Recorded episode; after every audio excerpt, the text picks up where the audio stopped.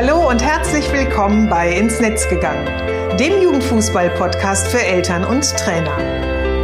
In meinem Podcast zeige ich, wie eine gute Kommunikation zwischen Eltern und Trainern möglich ist.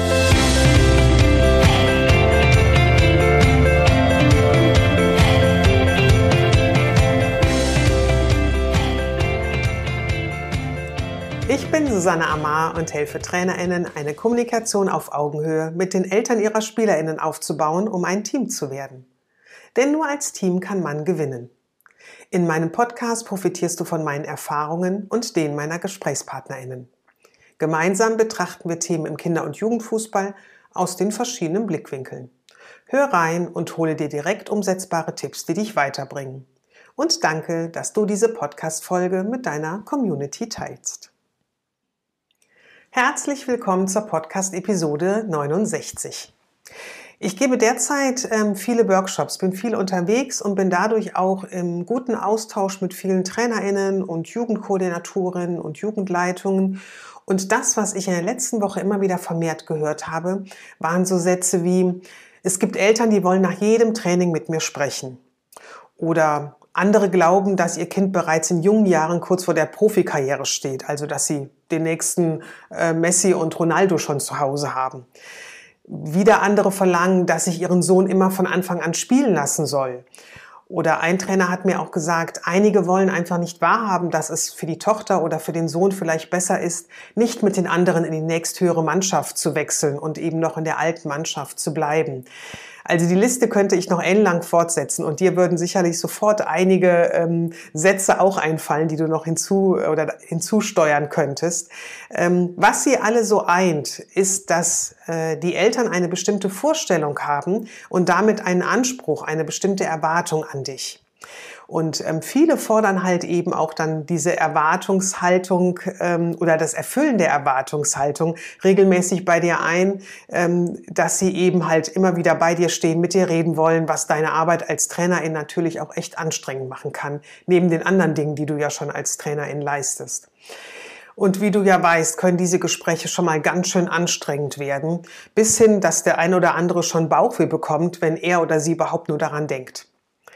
Ich möchte nochmal betonen, dass ähm, es hierbei sich natürlich nicht um alle Eltern dreht. Also nicht alle Eltern sind anspruchsvoll und ähm, richten immer ihre Wünsche direkt an dich. Und die, die, die es auch tun, die möchte ich auch nicht bewerten. Also das ist weder negativ noch positiv, sondern ich möchte gerne, dass du diese Situation, diesen Umstand eben einfach wahrnimmst und dir auch bewusst machst, dass du daran etwas verändern kannst. Und ähm, daher möchte ich gerne in dieser Episode mit dir ein paar Erfahrungen teilen und dir erklären, ja, warum sich einige Eltern so verhalten, wie sie es tun und wie dir Klarheit und Kommunikation dabei helfen, die Ansprüche und die Erwartungshaltung ein wenig zu reduzieren. Ich habe dir drei Tipps mitgebracht und an denen möchte ich dir zeigen, ähm, dass du so zufriedener in deinem Fußballalltag mit den Eltern in die Zusammenarbeit kommst. Lass uns mit dem ersten Tipp starten. Der lautet nämlich, Eltern wollen das Beste für ihr Kind. Also wenn du selbst Vater oder Mutter eines Kindes bist, dann kennst du dieses Gefühl. Du möchtest, dass es deinem Kind gut geht. Wenn du noch keinen Nachwuchs hast, erkläre ich dir hier jetzt so ein bisschen, was Eltern zu einem Verhalten veranlasst, das dich wiederum mal schnell zur Weißglut treiben kann. Die meisten Eltern unterstützen und begleiten ihr Kind und wollen, dass es glücklich ist was sie darunter verstehen und was sie dafür alles tun, das hängt unter anderem auch ganz, ganz viel damit zusammen, wie sie selber aufgewachsen sind, welche Erfahrungen sie selbst in ihrer Kindheit und Jugend gemacht haben, wie sie in ihrer Familie sozialisiert wurden, welche Werte dort gelebt wurden und mit denen sie einfach großgewachsen, äh, aufgewachsen sind, großgewachsen sind.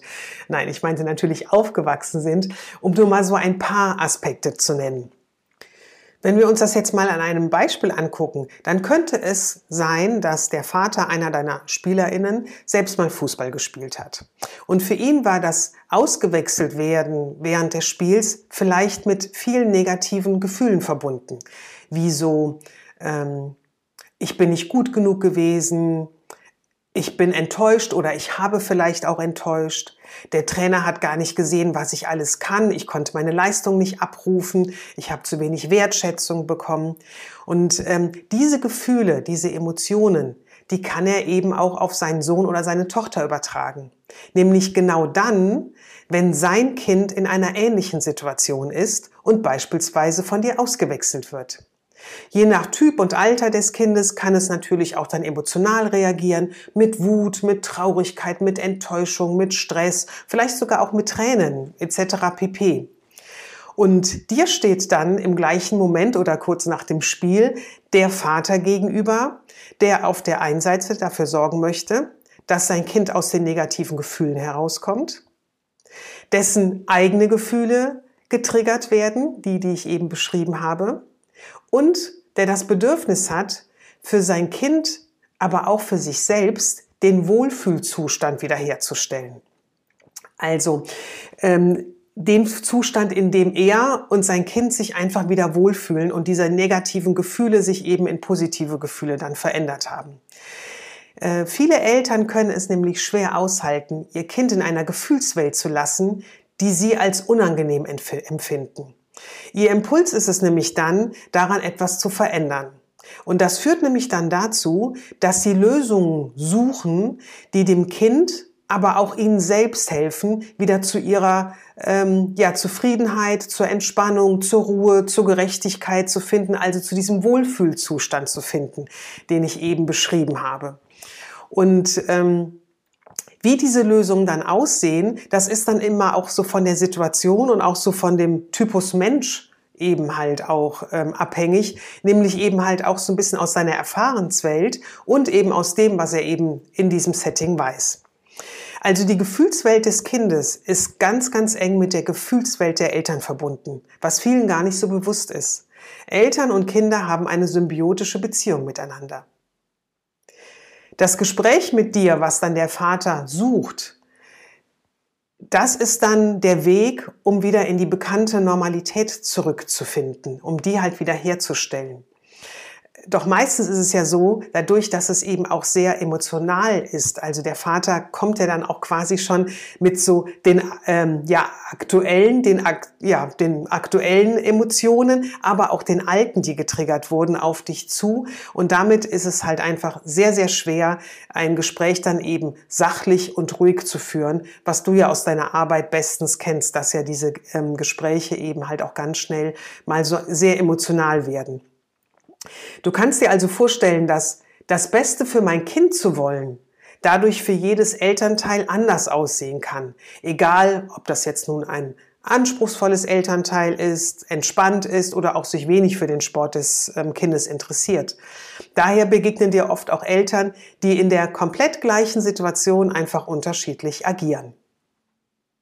Mein zweiter Tipp für dich ist, Klarheit ist das A und O. Um so bestimmte Ansprüche erfüllen zu können, muss ich sie kennen.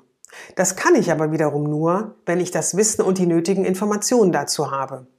Da es ja im Kinder- und Jugendfußball oftmals vorkommt, dass der Austausch von Informationen zwischen dir als Trainerin und den Eltern wenig stattfindet oder eben nicht so fließend ist und nicht dauerhaft ist, kommt es hier häufig zu Enttäuschungen aufgrund von fehlendem Wissen, ja, und weil Erwartungen nicht erfüllt werden.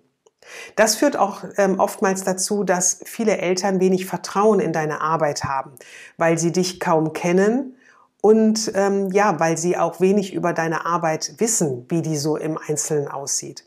Und Vertrauen ist aber neben Information und Transparenz ein ganz, ganz wichtiger Baustein für eine wertschätzende Kommunikation. Und diese wertschätzende Kommunikation brauchst du eben, um wirklich in eine Zusammenarbeit kommen zu können ähm, Eltern, die du vielleicht als anspruchsvoll beschreibst, die haben entweder eine klare Vorstellung davon, was ihr Kind erreichen soll und was es dazu braucht, damit das gelingt. Vor allem, wenn es um Leistung und die fußballerische Entwicklung geht. Oder sie haben vielleicht gar keine Idee und reagieren eher situativ, um also zwei Möglichkeiten zu benennen. Und egal zu welcher Gruppe Sie ähm, gehören, entweder zu der ersten, die eine klare Vorstellung ähm, hat, oder eben zu der zweiten Gruppe, die eher ähm, situativ reagiert, beiden fehlt oftmals das benötigte Basiswissen, also diese Grundinformation, von der ich eben sprach, damit Sie die Erwartungen, die Sie an dich, an den Sport, an Ihr Kind richten, realistisch benennen können. Und Sie haben meist ein anderes Bild vor Augen, als sich eben in der Realität darstellt. Und das führt natürlich ganz, ganz schnell zur Enttäuschung. Und dieses Bild, das ähm, stimmt auch selten eben mit dem überein, was du halt im, in, in dem Moment siehst. Daher kommt es auch ähm, oftmals ähm, in so äh, oder zu solchen Situationen, ähm, dass du gar nicht so recht verstehen kannst, wieso reagiert Vater, Mutter jetzt gerade so. Daher empfehle ich immer bereits im Erstkontakt, also zum ersten Probetraining, über die Leistungs, die setze ich mal in Klammern, also über die Anforderungen und Erwartungen zu sprechen. Ähm, vielleicht hast du schon mal sowas ähnliches erlebt und kennst die Situation, die ich jetzt ganz gerne als Beispiel beschreiben möchte. Es gibt ja nun viele Mannschaften, ähm, die eher aus dem Spaß und dem Hobbyfaktor heraus Fußball spielen und ähm, dass dann eben dort halt auch Spieler und Spielerinnen sind, bei denen eben wirklich das auch mehr im Fokus steht. Und du kannst dir natürlich vorstellen, dass ein Spieler oder eine Spielerin, die sich weiterentwickeln möchte, die weiterkommen will, die vielleicht auch ein bestimmtes Ziel vor Augen hat, hier eher unzu, äh, ähm, unzufrieden sein wird und eben ihre Eltern auch mit, wenn sie genau das gleiche, die gleiche Vorstellung ähm, haben. Denn die Ansprüche des Leistungsfußballs würden in so einer Mannschaft einfach nicht erfüllt werden und Stress und Frust wäre für alle Beteiligten vorprogrammiert. Umgekehrt gilt natürlich genau das Gleiche. Also kommt jemand, der eher nur aus Spaß kicken möchte in eine leistungsorientierte Mannschaft, dann wird auch hier schnell die Lust dahin sein und derjenige steigt aus und äh, die Eltern äh, sind wahrscheinlich auch irgendwie total verunsichert. Also du siehst hier, Klarheit ist ein extrem wichtiger Faktor für Zufriedenheit. Und ähm, ja, ich nenne es jetzt mal so ganz, ganz ähm, hochtrabend würde ich jetzt fast schon formulieren, eine transparente Informationspolitik und Aufklärung, die helfen dir einfach mehr in die Entspannung zu kommen für dich und gleichzeitig aber auch die Eltern zu kompetenten Begleitern und Unterstützer für ihr Kind und für dich zu machen. Und ähm, was du bitte immer im Hinterkopf haben solltest, du bist im Fußball zu Hause. Das sind die Eltern nicht. Die Eltern gehen mit ihrem Kind oder durch ihr Kind bedingt in ähm, in das System Fußball hinein. Also erwarte bitte nicht, dass Eltern, die mit ihrem Kind eben in deiner Mannschaft ähm, oder in deine Mannschaft einsteigen, dass sie das gleiche Wissen haben wie du. Immer wichtig für den Hinterkopf. Also immer schauen, wo stehen die und was brauchen die auch für Informationen. Jetzt habe ich dich ein bisschen in die Gefühlswelt der Eltern mitgenommen und ähm, ein bisschen darüber gesprochen, wie es sich für sie anfühlt, ja, wenn ihr Kind Fußball spielt. Ich habe darüber gesprochen, wie wichtig es ist, dass du sie ja sprichwörtlich an die Hand nimmst. Und ähm, jetzt ist natürlich auch die Frage, wie kann dir das gelingen? Und ich habe dir ein ganz einfaches Tool mitgebracht, ähm, ja, über das ich dir mal so zeigen möchte, wie du Eltern mit den für sie so notwendigen Informationen versorgen kannst. Und mein dritter Tipp lautet daher, ein Handout kann dir helfen. Was ist ein Handout? Ein Handout ist ein Einseiter, in dem du kurz und präzise Infos für die Eltern zusammenfasst. Mit diesen Informationen können Sie sich so einen ersten Eindruck verschaffen und es ist Ihnen auch schon möglich, so ein bisschen Ihre Erwartungshaltung abzuklopfen. Also ähm, Ihre Erwartungshaltung, aber ähm, auch die Erwartungshaltung entweder von dir oder eben vom Verein. Denn Sie finden dort Informationen, die ähm, eben halt auch so, dass äh, ja die Ansprüche in Ihre Richtung formuliert äh, sind. Wenn du meinen Podcast ja schon ein bisschen häufiger gehört hast, dann weißt du auch, dass ich ein großer Fan von diesem Handout, von diesem Tool bin. Also ich nutze es für meine Arbeit auch immer sehr, sehr gerne. Und damit du dir darunter mal so ein bisschen was vorstellen kannst, wenn du jetzt noch nicht weißt, was ein Handout ist, habe ich dir in die Show Notes einen Link eingefügt, über den du dir ein Beispiel herunterladen kannst. Das Beispiel ist ein Leitfaden, den ich mal entwickelt habe, wie du dich auf Elterngespräche vorbereiten kannst. Was soll in einem Handout stehen? In dem sollen wirklich Grundinformationen stehen, die wichtig sind, um ja quasi in etwas einzusteigen. Also in dem Fall wäre es so, bleiben wir mal bei dem Beispiel, was ich eben gegeben habe, ne, von dem unterschiedlichen Leistungsniveau. Ähm, da wäre es beispielsweise schon mal ganz wichtig, welches Leistungsniveau ähm, ja, gibt es in deiner Mannschaft oder wenn es eben ein allgemeines Blatt ist, ähm, wird im, im Verein äh, oder welches Leistungsniveau gibt es im Verein? Das wäre schon mal eine ganz wichtige Information. Dann, ähm, ja, was die ähm, Erwartungen von dir aus deiner Mannschaft oder vom Verein an die Eltern sind. Also beispielsweise Unterstützung in bestimmten Dingen, ehrenamtliche Tätigkeiten zu übernehmen. Das könnten zum Beispiel so zwei Dinge sein. Dann ganz, ganz wichtig ist Informationen zu den Trainingszeiten und vor allem auch zu den Spielzeiten. Weil für viele ähm, Eltern sind diese Spielzeiten nie richtig griffig, dass die ja oftmals eben samstags, sonntags die ähm, Spiele sind. Je nach Alter des Kindes ähm, kann es auch sein, dass dann eben mal ein Spiel schon sonntags morgens um neun irgendwo angepfiffen wird und wenn das auch noch ein Auswärtsspiel ist und man eben noch eine halbe Stunde, Stunde vor Spiel schon am Platz sein soll, dann kann das eben auch sein, dass man sonntags nicht ausschlafen kann, sondern eben zur gleichen Zeit wie unter der Woche um halb sieben, sieben aufsteht, damit das, äh, damit man eben sein Kind pünktlich abgeben kann. Und ähm, daraus ähm, folgern sich nämlich auch dann so ein bisschen ähm, ja diese Anforderungen und auch die Regeln, die ähm, wichtig sind, dass sie erfüllt werden, nämlich eben dieses Pünktlichkeit, Zuverlässigkeit, ne, dass, dass das Kind regelmäßig zum Training gebracht wird, aber auch eben regelmäßig am Spiel teilnimmt. Und ähm, dann auch kurz zu erklären, warum das eben wichtig ist. Ne? Also für deine Arbeit, aber auch für das Mannschaftsgefüge. Und ähm, ja, alle Punkte, die du ähm, als Trainerin einfach noch wichtig findest, die die Eltern wissen sollten, wenn sie ihr Kind in äh, deiner Mannschaft anmelden möchten. Also das ist so, das sind jetzt mal so paar Gedanken, die in so einem Handout drinstehen können. Ähm, dir ist es natürlich total freigestellt, was du noch alles hinzufügen kannst oder auch vielleicht weglassen kannst, weil du sagst, das ist in dem Moment gar nicht so wichtig, aber das wäre nochmal wichtig und das sollte ich da draufsetzen. Ähm, gleichzeitig, wenn du diese Arbeit einmal getätigt hast, so ein Handout zu erstellen, kannst du es auch super variabel einsetzen. Ähm, du kannst es wenn ihr beispielsweise ähm, keine Elternseite auf eurer Vereins-Homepage habt, wo Eltern eben Informationen abrufen können, ähm, dann kannst du beispielsweise ähm, oder der Verein ähm, eine PDF zum Download eben für interessierte Eltern zur Verfügung stellen. Du ähm, kannst eben dieses Handout ähm, ausgedruckt, wie ich ja schon gesagt habe, zum ähm, ersten persönlichen Kennenlernen oder zum Probetraining oder ähm, zum ähm, Gespräch nach dem Probetraining aushändigen. Du kannst es als Grundlage für deine Elternabende verwenden, auf denen du dann eben die anderen Themen rund um den Elternabend aufbaust. Und was das Tolle an so einem Handout ist, du kannst es immer wieder mit weiteren Informationen ergänzen. Also es wächst halt immer weiter. Also diese Arbeit ist nicht einmal gemacht und ähm, dann wirst du es in die Schublade legen und dann fängst du beim nächsten Mal wieder neu an, sondern du kannst es eben wirklich als wunderbare Basis sehen für deine Arbeit. Ja, das braucht dann eben, wie ich gerade schon mal sagte, auch erstmal Zeit, das zu erstellen. Es ist aber jedoch eine wirklich, wirklich gute Investition in die Zukunft und auch eben einfach in die Zusammenarbeit mit den Eltern. Es schafft dir wirklich die Basis für ein wertschätzendes und auch ein effizientes Miteinander.